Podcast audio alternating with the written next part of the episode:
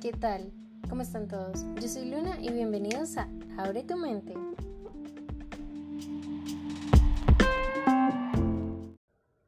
El episodio del día de hoy nace desde la cuestión de qué hemos hecho para pertenecer.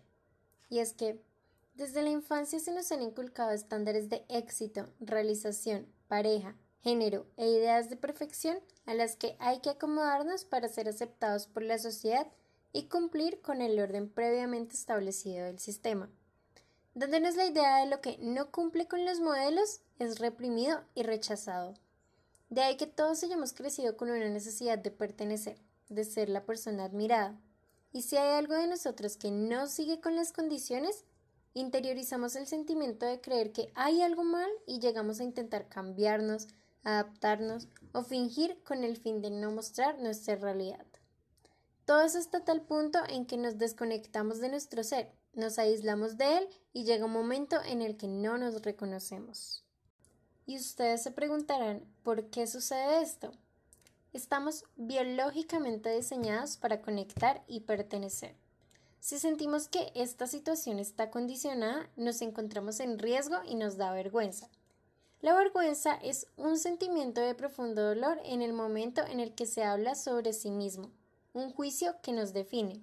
Es el yo soy o yo no soy. Por ejemplo, una persona que se siente mal sobre su físico y personalidad debido a que no cumplen con los estándares, se dice a sí misma, yo soy narizón, yo soy gordo, yo no soy inteligente. Desde el primer momento del yo soy, se comienza a vivir en un mundo interior donde comenzamos a esconder lo que nos avergüenza y a adaptarnos a algo que creemos que debemos ser. El motivo de vivir en este mundo, donde nos convertimos en alguien ajeno, tiene dos causantes. La primera es que una persona esconde lo que cree que será rechazado por vergüenza. Y la otra una persona se muestra como la sociedad le ha idealizado para continuar con la aprobación ya obtenida, pues existe una falsa idea de algo que se espera de esa persona. Todos hacemos parte de alguno de los dos grupos. Si llega un momento en el que, por alguna razón, esa aceptación o aprobación no la tenemos, entramos en una crisis donde no sabemos quiénes somos. Entonces, mutamos y nos adaptamos nuevamente, y así nunca dejamos de ser parte del sistema. Todo en busca de perfección, de aplausos que deben ser alimentados. Al final del día, luego de tener esta acogida, volvemos a casa con un mínimo sentimiento de felicidad, pero con un constante vacío del que no nos damos cuenta o simplemente no nos damos el tiempo de pensar en lo que estamos sintiendo.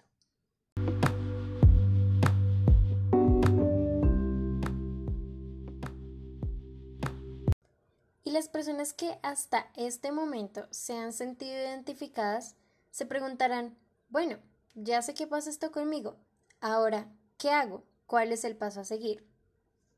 La verdad, no existe una forma precisa para curarse o más bien sanarse de este vacío y que nos permita el sentimiento de bienestar. Sin embargo, sí hay pasos importantes que se pueden seguir. Primero, se debe comenzar con un trabajo interno donde se reconoce que se está viviendo atrapado en los pensamientos de una validación externa. Después, hay que ir a una validación interna donde exista un amor propio.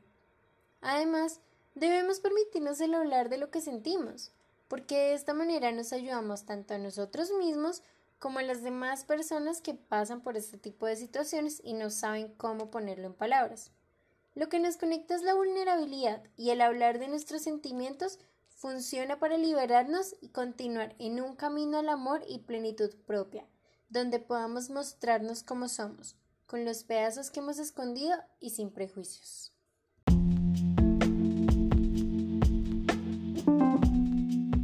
Y bueno amigos, así concluye el episodio del día de hoy.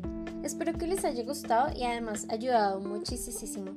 No olviden seguirme en mi Instagram, me encuentran como Moonstatics con doble S. Adiós y nos vemos en una próxima oportunidad.